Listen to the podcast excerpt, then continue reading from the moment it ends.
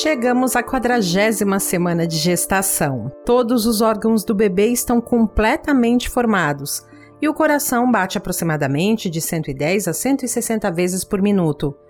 Em média, ele tem 51 centímetros medidos da cabeça aos pés e pesa pouco mais de 3,5 kg. Do lado de fora, a mãe vai sentir pontadas na vagina e uma dor que irradia para a lombar, pubis e parte interna da coxa. São as contrações. Em breve, o bebê estará no seu colo. Esse é o último episódio do podcast 40 Semanas. Aqui você acompanhou a cada sete dias o desenvolvimento de três bebês. Da Mariana, filha da Débora. São Paulo, 25 de setembro de 2019, nasceu a Mariana. Da Zahara, filha da Raízia. A Zahara nasceu em São Paulo, no dia 3 do 10 de 2019. E do Thomas, filho da Juliana. São Paulo, 27 de julho de 2019. Nasceu Thomas às 5h38 da tarde. Melina, chegamos ao último episódio. Bem diferente do que a gente imaginou que seria, né? Nós viramos outras pessoas em nove meses. A gente já esperava essa mudança, e afinal a gente muda constantemente, né? Mas acho que a gente não imaginou que uma pandemia de um vírus respiratório ia aparecer e que ia exigir da gente a aplicação de medidas de isolamento, de distanciamento, né? É, falando em distanciamento, eu acho que deve fazer umas 20 semanas que a gente não se vê pessoalmente, né? Total, mais da metade aí da nossa jornada. E a gente pensando lá no comecinho, quando a gente ainda estava planejando o podcast, a gente até chegou a cogitar um programa com plateia, reunindo os ouvintes, as mães, as protagonistas, os médicos, todo mundo que participou desse processo e principalmente os ouvintes, foco do nosso trabalho aqui. Mas como a vida muda o tempo todo, não deu certo, né, Rê? É, o correr da vida embrulha tudo, já disse Guimarães Rosa. Esquenta, esfria, aperta, daí afrouxa, sossega e depois desinquieta. O que ela quer da gente é coragem para enfrentar as angústias, os medos e que angústias e que medos, né? Coragem para enfrentar também as dores. Você sabe que essa semana eu tive um pequeno problema de saúde, uma inflamação no ouvido, que um problema bobo na verdade, mas que gerou muita dor, muita dor mesmo. Eu nunca tinha sentido tanta dor como nessa semana. E aí eu precisei ficar de molho por dois dias. E quando você é obrigado a fazer uma pausa, você começa a refletir sobre as coisas, né? Começa fazer umas viagens. E eu fiquei refletindo sobre dor, justamente nesse final da nossa jornada. E sobre a dor do parto. A gente falou muito sobre parto nos últimos episódios, né? Sobre experiências incríveis e sobre experiências frustrantes com relação ao parto. De mulheres que tiveram partos normais e sentiram essa dor, e de mulheres que queriam muito e não conseguiram ter esse parto. E ainda assim sentiram uma dor, mas a dor da frustração. E isso ficou martelando na minha cabeça, junto com a dor de ouvido. E aí eu queria começar esse nosso papo, Me, desse nosso último episódio, falando sobre dores. É, você já sentiu essas dores do parto, de um parto normal, né? Conta pra gente que dor é essa, descreve pra gente qual é essa sensação que acontece ali por volta da quadragésima semana? Rê, eu costumo dizer que eu sou um ponto fora da curva, porque eu fui uma mãe que sempre desejou sentir dores de parto. Não me pergunte por quê na verdade, surgiu de uma experiência lendo a Bíblia, em que Paulo fala para Timóteo que, é, que ele sentia como dores de parto, uma experiência que ele teve, e ele relatou dizendo: Sinto como se sentisse dores de parto. E eu pensei: um homem vem dizer que sabe o que eu tô passando, dor de parto. Ele não sabe, ele nunca vai saber. E eu falei: que dor será essa? Que causa tanto medo, que causa tanta preocupação, mas que é uma dor importante. E aí eu comecei a desassociar dor de sofrimento. Eu comecei a entender que e desejar passar pelo parto, desejar passar pelas contrações, desejar mesmo. Tanto que no dia que eu passei na consulta e o médico disse que teria que me internar, porque eu já estava com 40 semanas e o diagnóstico de diabetes gestacional, ele falou: eu não posso esperar mais, a gente vai fazer uma indução. Uma indução não impede a mulher de ter um parto normal, mas é uma dor uhum. artificial. Você vai tomar medicamentos, drogas para ter um parto normal. Tudo que eu não queria. O meu corpo foi feito para isso. Eu queria saber qual é que era a do meu corpo. E foi realmente o que aconteceu. Eu estava me preparando para internação no domingo e a bolsa estourou no sábado de manhã. Então foi uma alegria muito grande sentir a bolsa estourar e eu tava tão bitolada que eu ia internar que eu comecei a ter cólica durante a madrugada. Comecei a ter cólica, cólica, dor. Meu marido falou: vamos, vamos cronometrar. Eu falei: não, amor, eu acho que é uma virose. Olha, olha o nível da mãe de primeira viagem, com 40 semanas sentindo dores, cólicas, achando que estava com virose. Porque veio um piriri, uma dor de barriga. Eu pensei: ah, é um piriri, comi alguma coisa que não me fez bem. E não, eu já estava em trabalho de parto e eu lembro de pouquíssimas contrações. Eu lembro de quatro, cinco contrações. Eu lembro da primeira, que foi que eu falei: Nossa, tô com virose hoje. Tipo, e agora? Tô com dor de barriga. E é uma cólica daquelas de virose. Não sei se você já teve essa experiência, Renan. Já. De ter aquela virose que você vomita, vai pro banheiro e não passa, e é uma cólica insuportável. Para mim, a primeira contração efetiva que eu tive foi muito parecida com uma virose, tanto que achei que estava com virose. Uhum. E aí passei a madrugada, meu marido cronometrando, eu em cima da bola, e aí eu pensei, Pode ser. Comecei a pensar na possibilidade. Escrevi para Doula, Doula falou: "Lógico que é, com certeza". E aí ela me ligou. e na hora que ela me ligou, eu falei: "Pera que eu tô sentindo outra cólica". Joguei o celular em cima da cama e corri pro banheiro, mas aí quando eu tava no movimento de virar o corpo, a bolsa estourou no meio do corredor. E eu falei: e aí? Eu estou em trabalho de parto, a bolsa estourou! Fiquei muito feliz, porque era o que eu queria. E aí eu, ela falou: vai pro chuveiro que eu tô indo pra aí. Eu fui pro chuveiro, não deu um minuto, ela estava em casa. Obviamente que eu já estava sob efeito dos hormônios, porque eu já vinha sentindo dores uh, aos poucos, então meu corpo já estava liberando endorfina, me anestesiando. Mas eu, aí chegou a doula muito rápido, eu falei, nossa, ela se teletransportou, e aí chegou a parteira. E aí eu lembro de poucas contrações. Realmente eu não lembro. Dizem os médicos que é um artifício, né, para a mulher ter mais de um filho, que o corpo esquece. Eu realmente esqueci. Uhum. Eu não lembro das contrações e das que eu lembro foram muito prazerosas para mim, assim. Tipo, é estranho dizer isso, mas eu gostei de sentir contração porque eu lembro de uma respiração que a doula me ensinou e que bloqueava a dor. É uma respiração de jogar o ar lá para baixo e não, eu não sofri em nenhum momento. Se eu falar para você que, ah, meu parto foi sofrido, não foi, tanto que quando terminou a contração, a gente, eles é, fizeram, a, a parteira fez o exame de toque e falou, vamos pro hospital. Eu falei, já? E aí chegou no hospital, foi muito rápido o nascimento dela. Quando ela nasceu, eu falei, nossa, mas já?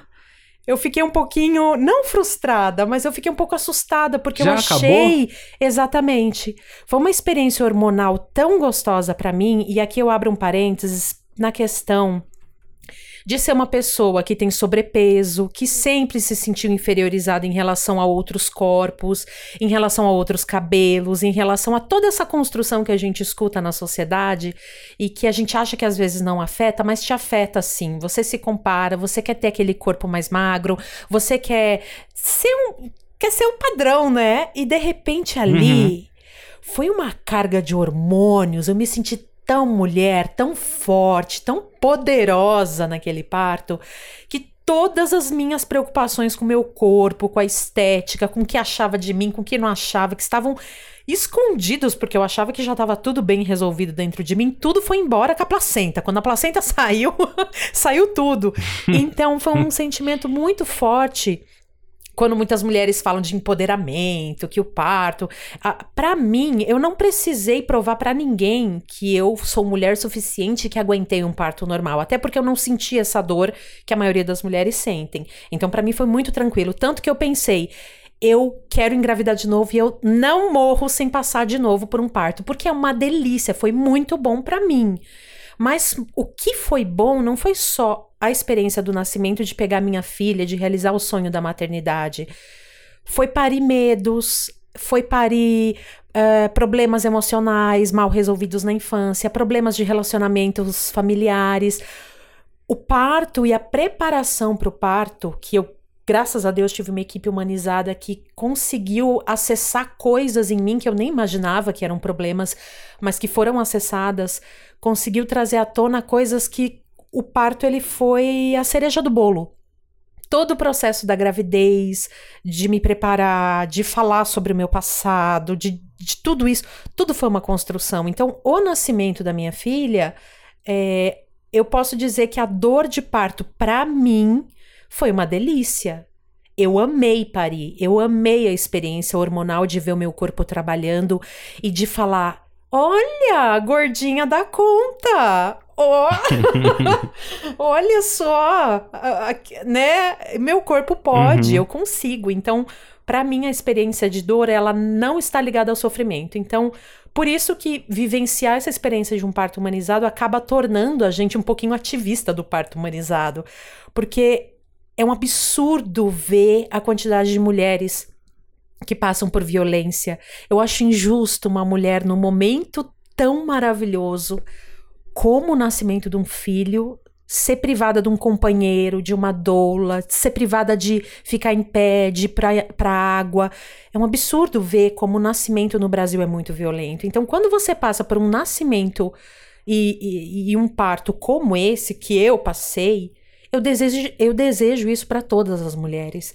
Que independente de ser uhum. via cesárea ou parto normal, que elas possam ser acolhidas, respeitadas, ouvidas que as, todas as coisas que elas tenham de questões possam ser trazidas para fora sem aquela pressão do machismo que a gente acompanhou bem nos episódios, tudo que a gente aprendeu uhum. sobre como o corpo feminino é subjulgado, como ela tem que trocar de roupa, ficar deitada, não pode gritar, tudo isso, todo, todo esse processo que é muito comum aqui no Brasil, no parto, tudo isso acaba quando você vive essa experiência que eu julgo deliciosa, eu acho tão injusto ver mulheres passarem por violência obstétrica, ou às vezes nem saberem que estão sendo violentadas, ou irem para uma sala uhum. de cirurgia sem informação, porque o médico tem um aniversário e ele quer operar essa mulher, e ele priva essa mulher de viver isso.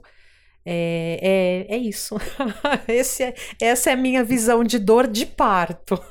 Não que eu não tenha passado por outras dores, por exemplo, tive dores pélvicas, tive dores emocionais em relação à diabetes gestacional, porque é muito difícil você ter vontade de comer as coisas e ter que fazer uma dieta super restrita. Tive dor na amamentação, para mim a amamentação foi a pior coisa da maternidade. Eu sofri durante quatro meses seguidos. Eu falo para todo mundo, a amamentação é pior que o parto. Para mim, eu senti muita dor muita dor, eu tive uhum. vários problemas, então para mim dor é isso. Eu senti dor nestes momentos.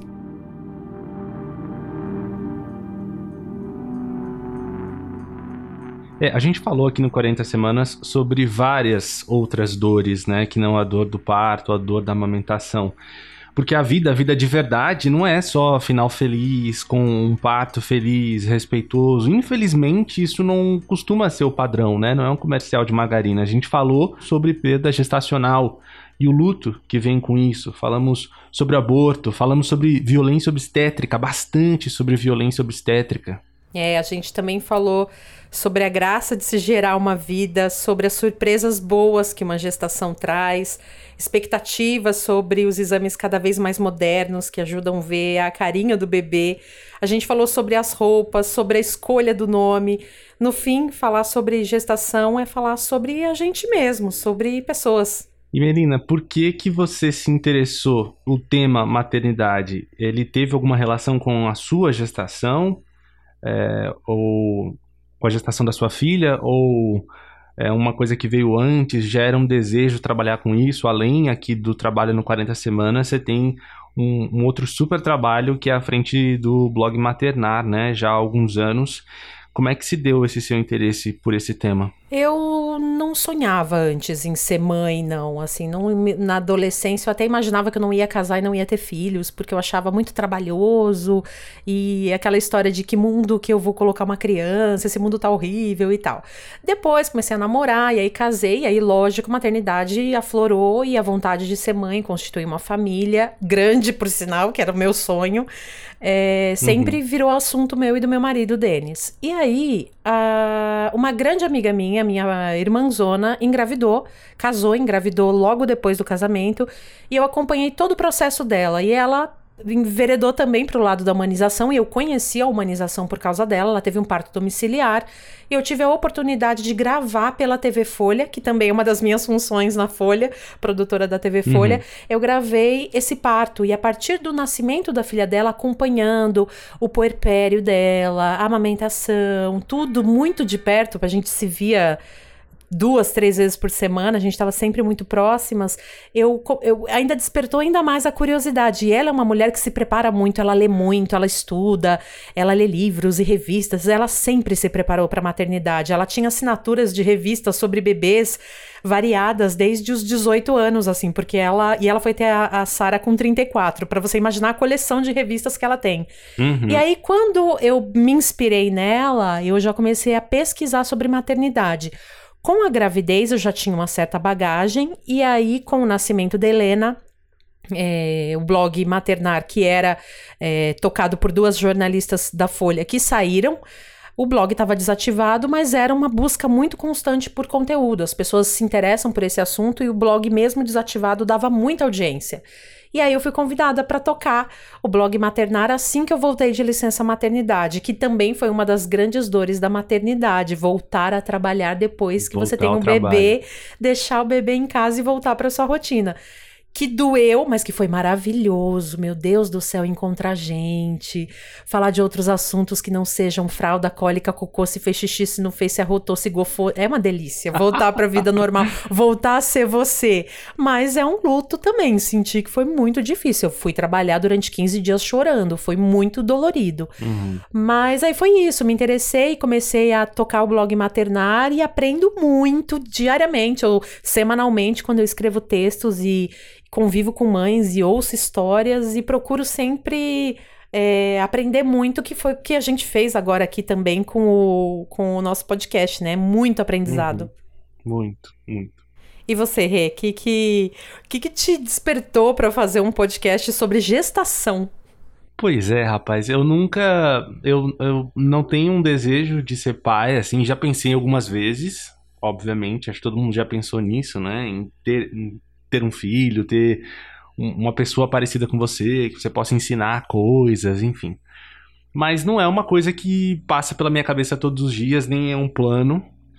É, mas o que eu mais me interessei, pelo que eu mais me interessei foram as histórias realmente das pessoas e, e da gente poder acompanhar bem de perto coisas muito íntimas das pessoas, né? Em alguns momentos, em algumas gravações, quando a gente estava em alguns lugares, ouvindo algumas histórias, na casa de algumas pessoas, e a gente às vezes fazia entrevistas muito longas, né? De duas horas, conversando com pessoas, e a gente acessava em alguns momentos algumas coisas das pessoas, alguns elementos da história de vida das pessoas, que eu achava assim surreal a gente estar tá ouvindo aquelas histórias, sabe? É, e eu já tive essa experiência em outros momentos, em outros trabalhos jornalísticos, mas nada tão profundo como essa experiência, né? Quando a gente para para pensar fazer um planejamento de 40 episódios de qualquer coisa, de qualquer podcast sobre qualquer tema, mas 40 episódios de 20 minutos, meia hora, é muita coisa. E eu acho que isso foi o que mais me, me desafiou e mais me deu vontade de me jogar, que era conhecer essas histórias, conhecer histórias de pessoas que eu jamais conheceria se não fosse por um trabalho jornalístico, sabe? É, e, a, e, o que a gente tinha falado antes, né? Você falou sobre a história de gestação, é falar sobre a história da gente mesmo, falar sobre histórias das pessoas, né? De como a gente chegou aqui ao mundo, de como os nossos pais chegaram ao mundo, de como os nossos avós chegaram ao mundo, né? É, é muito louco quando você para para pensar sobre isso, quando você para para pensar sobre um ser biográfico que está nascendo e você pode acompanhar e se desenvolve, e cria laços, e tem problemas, e tem felicidades. Então, eu acho que foi muito prazeroso fazer esse projeto e dessa ótica do nascimento. A gente conta histórias de gente em tantas situações, né? É, mas contar as histórias dessas pessoas antes delas nascerem, quando elas estão sendo gestadas, eu acho que é um negócio muito maluco. É até o que a gente falou com as nossas protagonistas, né? É, para elas mostrarem, sei lá, daqui uns 10 anos, para os filhos delas, mostrarem um podcast. Sei lá o que, que vai existir daqui 10 anos. As coisas mudam tão rápido, mas mostrar esse registro, né? Quando eles estavam na barriga. Eu acho que eu ia adorar ter um registro sobre a minha vida quando eu estava na barriga da minha mãe.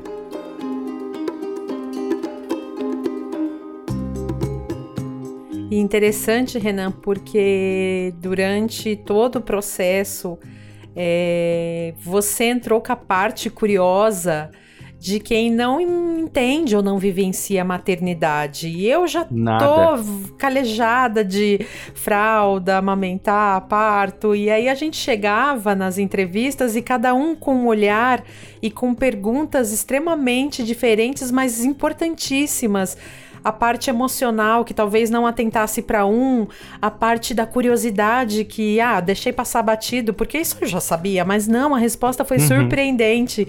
Então foi muito enriquecedor fazer isso com esse olhar jornalístico e com esse olhar materno também. Total. Acho que a gente conseguiu encontrar um equilíbrio nas questões, né? Sim. É, eu- uma coisa curiosa é que a gente não. Eu acho que a gente não. Nunca, em nenhum momento, em nenhuma entrevista, a gente bateu uma pauta, né? Quando- no jargão jornalístico é olhar um olhar as perguntas do outro para ver quais seriam as, as, as questões a serem feitas para o entrevistado, para a entrevistada. E eu acho que é justamente por isso a gente tem é, vivências, experiências tão diferentes e complementares que eu acho que a gente sabia que não ia fazer uma pergunta do outro, né? É, eu, eu parei para pensar isso agora. Verdade. Bom, a ideia do 40 Semanas era ser um reality show em formato de áudio. E foi um desafio tentar cumprir essa meta. Somos só nós dois na equipe, fazendo tudo: produção, roteiro, entrevistas, edição, sonorização. Nós criamos um grupo de WhatsApp com as nossas protagonistas para que elas nos alimentassem sempre com informações sobre elas e sobre os bebês. Oi, boa tarde. Desculpa demorar para responder. E a gente teve problemas, a gente perdeu parte dos áudios desse grupo e algumas outras entrevistas também que estavam gravadas. Minha semana tá sendo normal, tô sem sintoma nenhum. E no fim, né, era um show de realidade, não é? Hoje eu tô com uma dor de cabeça, uma dor de cabeça desde a hora do almoço. Pois é, a realidade tem dessas coisas. Prega algumas peças e tem que fazer a gente se reinventar. E nesse caso, às vezes, regravar algumas das entrevistas perdidas. Oi, agora tô te ouvindo. Tudo bem, e você? É, a realidade que a gente buscou também nos desequilibrou. Como no dia, lembra, Renan, no dia que a Raízia disse pra gente que não ouvia mais os batimentos da Zahara? Nossa, foi um desespero aquele dia. A gente tava na redação e aí ela mandou a mensagem, se eu não me engano, no, do- no grupo ou pra você? Não lembro dessa informação exatamente. Foi pra você direto ou no grupo? Eu tava já em casa, já tinha encerrado meu horário de trabalho, você ainda tava na redação e ela mandou ah, no particular pra mim, porque a gente tava combinando de acompanhar um dos próximos exames que ela ia fazer. A gente tava tentando encontrar agenda pra entrar no lugar, e aí precisa toda essa parte de produção, de ligar e tal. E aí ela falou que, ah, então, fui fazer o exame hoje pra. pra... E, e não, e não ouviu o coração do bebê. E o médico pegou o aparelho e colocou no coração dele, ouviu, e depois pôs na minha barriga e não ouviu. A gente entrou em desespero. Eu, eu lembro que eu escrevi pra você na hora. Eu falei, Renan. E aí depois a gente foi pro grupo e continuamos a conversa ali. E foi realmente desesperador. Eu tentei ouvir o coração do bebê, mas nada. E aí eu tenho uma alteração na quinta-feira marcado.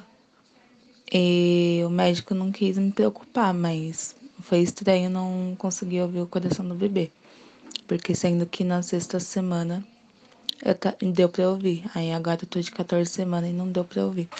E amanhã eu completo 15 semanas já.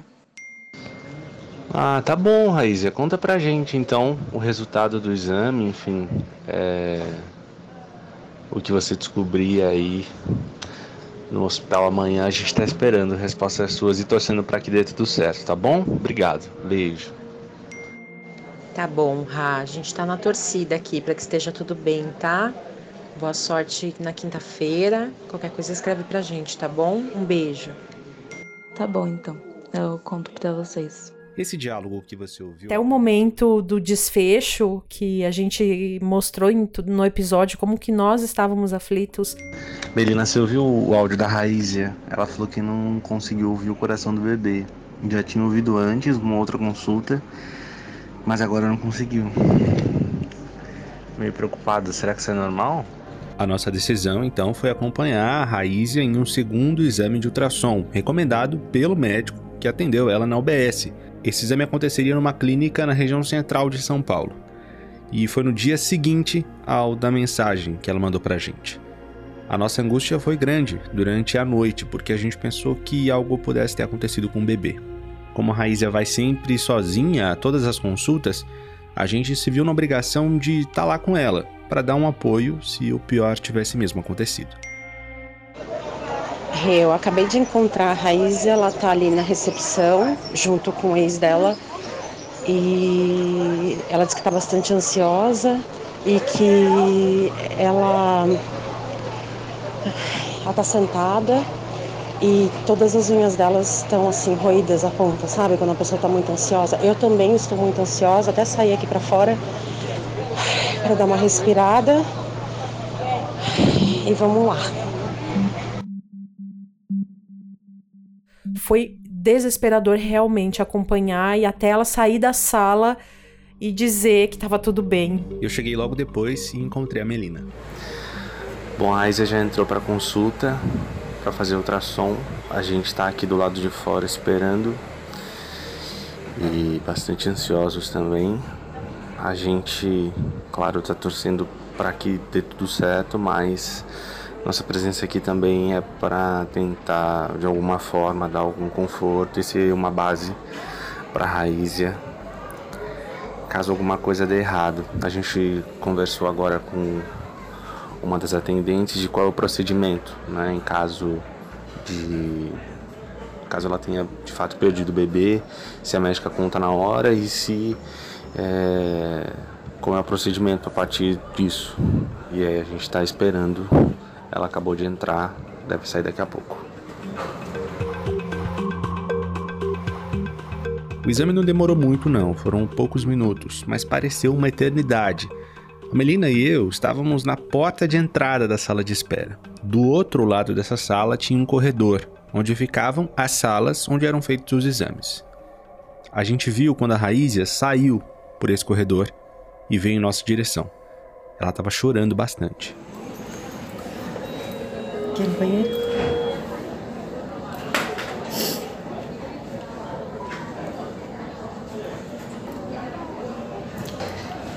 Como foi? Não dá nem pra explicar. O quê?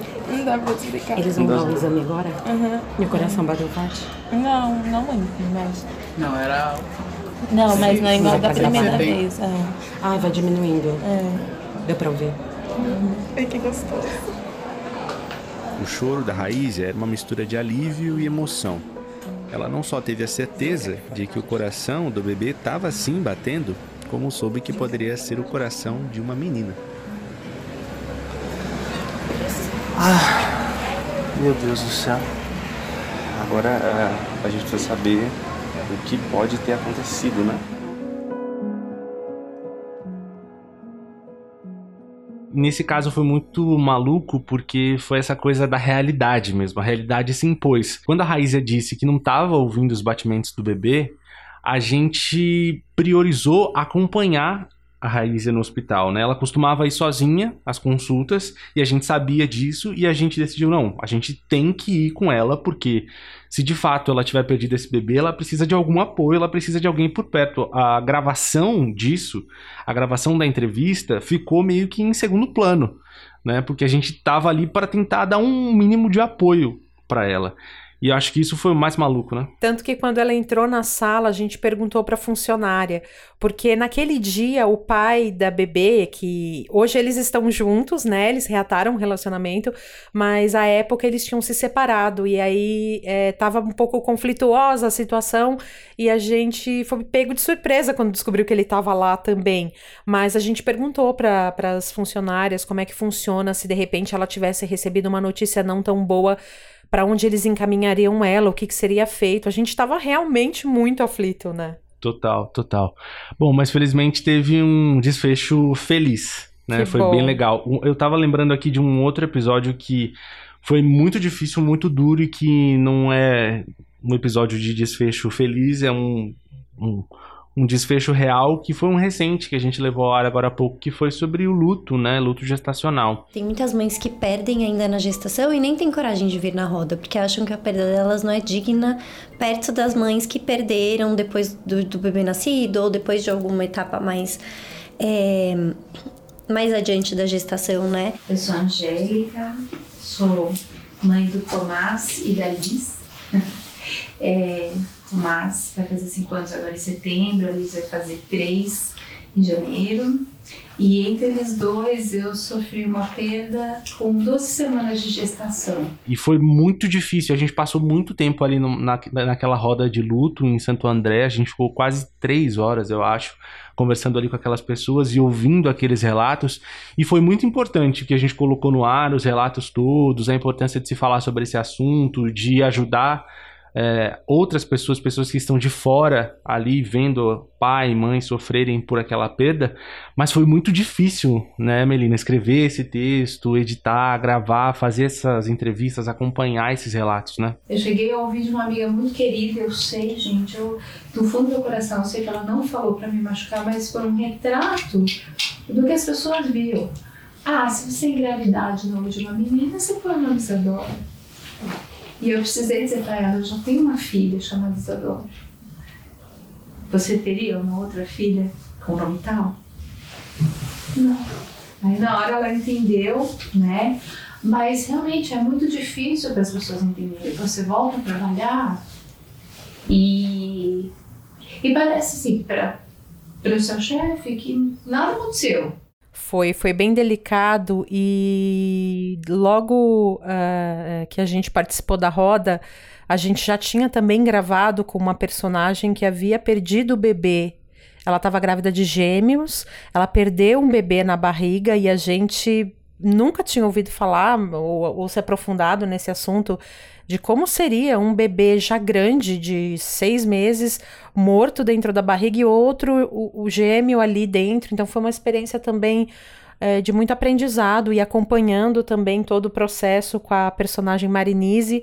E infelizmente depois, quando o bebê dela nasceu, infelizmente ele também não resistiu.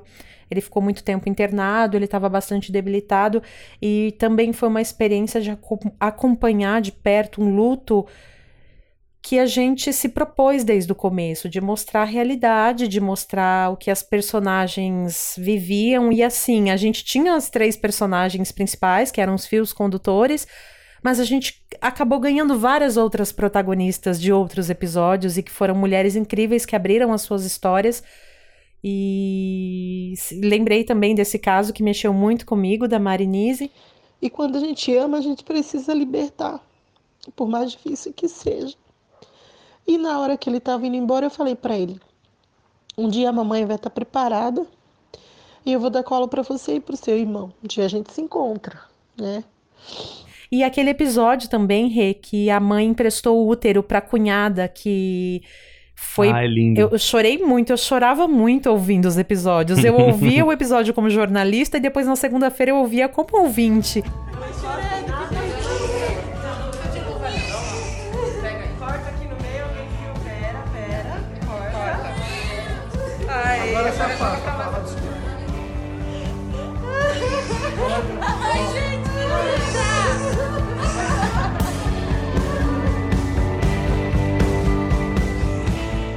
E aí, na hora que, que eu saí da maternidade, porque foi uma festa na maternidade, mas era muita gente. E eu não podia chorar ali. Então eu tinha que guardar aquele choro, mas se me, explica, me perguntar, mas por que você chorou? Hoje eu sei. Mas naquele, na, na hora que eu saí da maternidade, eu não, não consegui entender. Eu entrei no carro, eu desabei, eu soluçava, eu chorava, eu chorava, eu chorava, eu chorava, eu chorava. E aí era o momento que eu tinha que ir pro cartório, passar, porque a gente tem um contrato, sempre teve um contrato. Mas nesse contrato eu tenho que assinar de próprio punho, que realmente nasceu de mim, mas que não é meu. Então eu tinha que ir no cartório. Eu falei, como que as pessoas vão achar que eu, que eu dei a criança com esse choro todo que eu tô? E, e, e depois eu entendi. Mexeu muito comigo também algumas histórias, mas pelo lado curioso. Da mulher que descobriu que estava grávida na hora do parto. Porque é uma história muito delicada, a gente precisou de muita apuração, a gente teve que ir atrás de amigos dessa mulher. Porque ela não passou uma vez por isso, ela passou duas vezes. A mesma mulher passou duas vezes pelo mesmo, é, pelo mesmo episódio. Ela descobriu que estava grávida na hora do parto. Quando você descobre que você está grávida, por mais que você descubra, uh, vamos dizer, é, nas no segundo, terceiro mês, você tem um tempo para se preparar, você tem um tempo para a mudança do seu corpo, você tem um tempo para se acostumar, né, com tudo isso que está acontecendo. É, no meu caso, eu não tive esse tempo. Então as pessoas começaram a achar que eu era maluca, que eu menti, que eu enganei as pessoas. É, A Renata contou com o apoio dos pais, de primos e amigos da faculdade. Ela e o marido eram namorados e não moravam juntos. Os médicos, na verdade, na época ela falou: olha, eu sinceramente nunca vi uma situação dessa. Dizem, né? Não sei, é, na época foi o que me falaram, que realmente existem alguns casos, que tem mulheres que uh, eles ficam alojados numa certa posição, ou numa certa. É, não parte do corpo, mas em algum lugar que você não sente chutar, você não sente. É, ou sinto, não sente enjoo, não sente nada. A única coisa que eu senti era muita dor nas costas, né?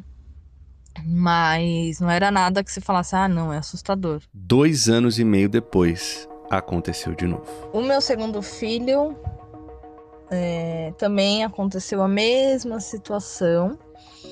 Só que o meu marido, ele suspeitou nos dois últimos meses, né? Uh, um dia estávamos em casa e tudo mais. Então a gente mergulhou muito nesse assunto, a gente conversou com médicos e a gente descobriu que é mais comum do que a gente imagina. Inclusive, a gente vê, pelo menos uma vez a cada seis meses, uma reportagem de uma mulher que teve o bebê e que não sabia. E depois do episódio, muitas mulheres se manifestaram dizendo que passaram por isso também. Uhum. E que é uma das curiosidades da maternidade, que você percebe que uma mulher está grávida, que ela tá barriguda, ela sente falta de ar, ela tem enjoo. E nem sempre. Às vezes a gente quer colocar tudo numa caixinha e a gravidez, assim como todas as outras coisas da vida, não devem ser colocadas em caixinha. No caso dela, ela não teve barriga e descobriu os dois bebês na hora do parto. Esses episódios que a gente está destacando vão estar tá com um link na descrição aqui desse último episódio do 40 Semanas. Mas a gente faz o convite, claro, para você que não ouviu todos, para que ouça, para que baixe aí no nosso feed, no seu agregador de podcasts e ouça os nossos episódios. E que também divulgue para mulheres grávidas ou mulheres que se interessam pelo assunto ou pais, porque cada vez mais é, a gente vê a importância e a luta que é para a participação dos homens na maternidade, na paternidade ativa. Então, divulguem também para os seus amigos e, e para as pessoas que têm interesse em, nesse assunto. É, não é um conteúdo que vai se perder, não. São pouquíssimos pouquíssimos os episódios que são de temas mais quentes, né? Todos os outros são. É, resistem bem ao tempo, né? Tirando os da Covid, né, Renan? Que a gente precisou alterar um pouquinho o nosso cronograma, porque a gente não queria fechar episódios, a gente queria deixar aberto para escolher os temas de acordo com o que as protagonistas iam nos falando. Uhum. Mas chegou em um momento, vale lembrar, né, Renan, que a gente preparou esse podcast há pelo menos 11 meses. Uhum. Então, toda a história que vocês ouviam no ar naquele dia, naquela segunda-feira de manhã, ela já tinha acontecido há quase um ano. É. Então, a gente é, foi costurando e no meio do projeto a gente precisava falar sobre o coronavírus, o, a gestação, o parto, o que, que mudou na sociedade, nas mães. Em todas essas unidades hospitalares, que são maternidade, hospital geral, a direção separou uma entrada exclusiva para quem segue para a maternidade. Todas essas mudanças de planos causam uma ansiedade a mais nas gestantes. Primeiro, sim, as minhas gestantes agora do final, principalmente do final, que estão para ter bebê esse mês e no próximo, estão muito nervosas, muito ansiosas. Essa é a Desirê Ensinas, ginecologista e obstetra. Juntou a preocupação normal, a ansiedade do parto e acrescentou um perigo, né, do de se infectar com, com o vírus. Na consulta, a gente acaba falando muito mais sobre, sobre isso no fim do que sobre o próprio parto em si. Mudou muito mais o foco agora da consulta. Eu tento acalmá-las, tento deixá-las mais tranquilas. Com isso, né? então também esses são episódios que são históricos e que espero que o coronavírus vá embora e que logo não precisemos ouvir coisas sobre ele. Bom, a gente vai se encaminhando para o fim desse último episódio do 40 Semanas. E como eu tinha dito lá no começo, a gente chegou aqui no final dessas 40 semanas, no final dessa jornada, de um jeito bem diferente do que a gente começou lá na primeira semana. E acho que você é um pouquinho mais diferente do que eu, né, Melina? Você quer contar pra gente, dividir com os nossos ouvintes o porquê disso? Eu tô bem diferente de como eu entrei, realmente. E eu peço desculpas se mais uma vez a minha voz ficar embargada, porque a maternidade ela mexe muito comigo. Esse assunto me faz muito feliz, mas me deixa a flor da pele. E ainda mais porque os hormônios estão muito aflorados aqui. porque eu estou grávida. Me empolguei tanto com Ai. 40 semanas que estou grávida. e grávida de gêmeos.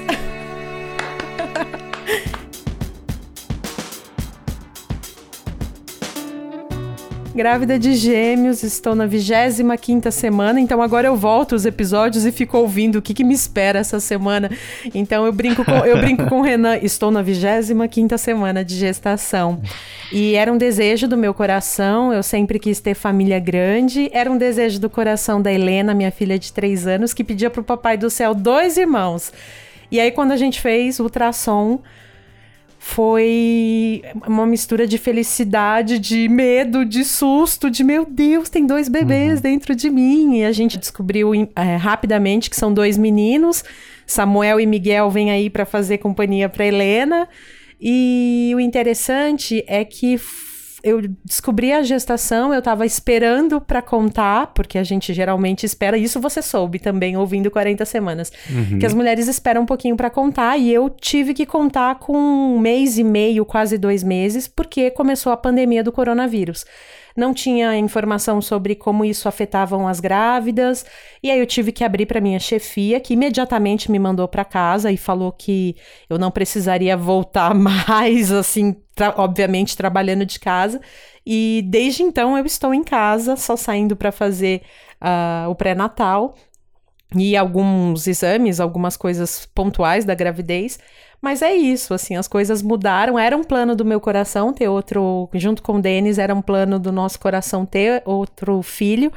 É, imaginava uma família grande, sonhava em ter três filhos, mas imaginava que com a idade, o diagnóstico que eu tive de diabetes gestacional seria muito difícil ter uh, outra gravidez, né? Que teria que ser próxima aos 40 anos e eu não sei se eu estaria disposta para isso. E de repente Deus mandou dois de uma vez que chutam o dia inteiro, que já reagem à voz da irmã, que é, tem sido uma experiência completamente diferente da primeira gestação, assim como a gente falou de não colocar as coisas nas caixinhas, né? Essa gestação é uma gestação completamente diferente, obviamente com uma pandemia de fundo que mexeu é, é com a cabeça da gente, com a nossa organização aqui em casa, com o trabalho, com a liberdade de poder sair, fazer coisas e que a gente não tem mais mas que tem sido muito bom. Tem sido uma gravidez que eu tô observando mais, eu tô, eu olho mais para a barriga, mesmo com a correria do dia que, que o jornalismo não parou, né? O nosso uhum. dia a dia continua extremamente agitado, mas eu tenho olhado mais para a barriga, eu tenho feito mais carinho nela e curtido essa gestação. Então, eu decidi dividir isso com vocês, porque essa é a maternidade real também da apresentadora aqui do programa. 25 semanas, em breve teremos mais duas crianças no mundo. Eu, eu acho que eu já falei isso para você e eu sempre penso que acho que você é a melhor pessoa para receber esses dois meninos, para ser mãe de gêmeos. Eu acho que você é uma das mães mais incríveis que eu já conheci. E eu quero muito agradecer é, a você pelo companheirismo, pela parceria. Eu lembro que você foi uma das primeiras pessoas que me recebeu ali na Folha. É, e sempre tive você como uma referência dentro do jornal e fico muito feliz, muito grato por a gente ter conseguido criar um projeto muito legal. Você é uma grande colega de trabalho, uma grande amiga, uma grande mãe, é, uma grande esposa e uma grande podcaster. Foi muito legal compartilhar esse projeto com você. Fico muito feliz, te agradeço. Ouvi que sou uma grande podcaster do Renan Suquevicius é para é para enquadrar esse áudio. Pare com isso. Eu que te agradeço a parceria nesse projeto, esse mergulho, esse desafio que foi. É, é um projeto além dos projetos que você já tinha e que você igualmente abraçou com muito carinho e foi muito bom dividir todas as angústias, as dores de parto, as agonias, os enjoos, as diferenças, as mudanças de planos. É, é, como uma gestação mesmo. A gente precisou mudar a rota de muitas coisas, a gente vive, vivenciou muita coisa importante. É um marco na minha carreira jornalística é, esse trabalho. Muito feliz pelas mulheres que participaram desse projeto, que abriram suas vidas pra gente, que compartilharam coisas que, mesmo durante a gravação, elas falavam.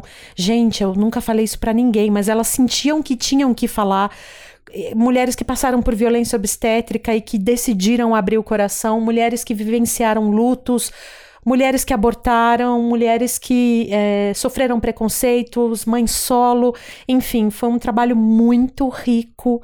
É uma honra ter dividido os microfones, é, os microfones de casa, os da Folha, uh, as ligações pelo Zoom, as mudanças todas de plano, assim como na maternidade, Rê, tudo isso forjou a gente como jornalista, como profissional e a mim como mãe.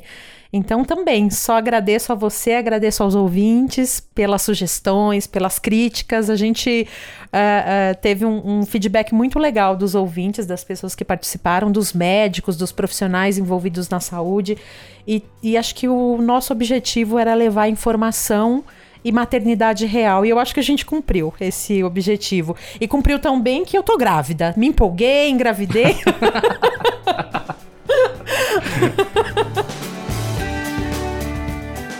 Bom, é isso. 40 Semanas vai ficando por aqui. Muito obrigado pela sua companhia aí do outro lado. Muito obrigado, Melina. E até uma próxima. Obrigada, gente. Obrigada, Renan. Até uma próxima.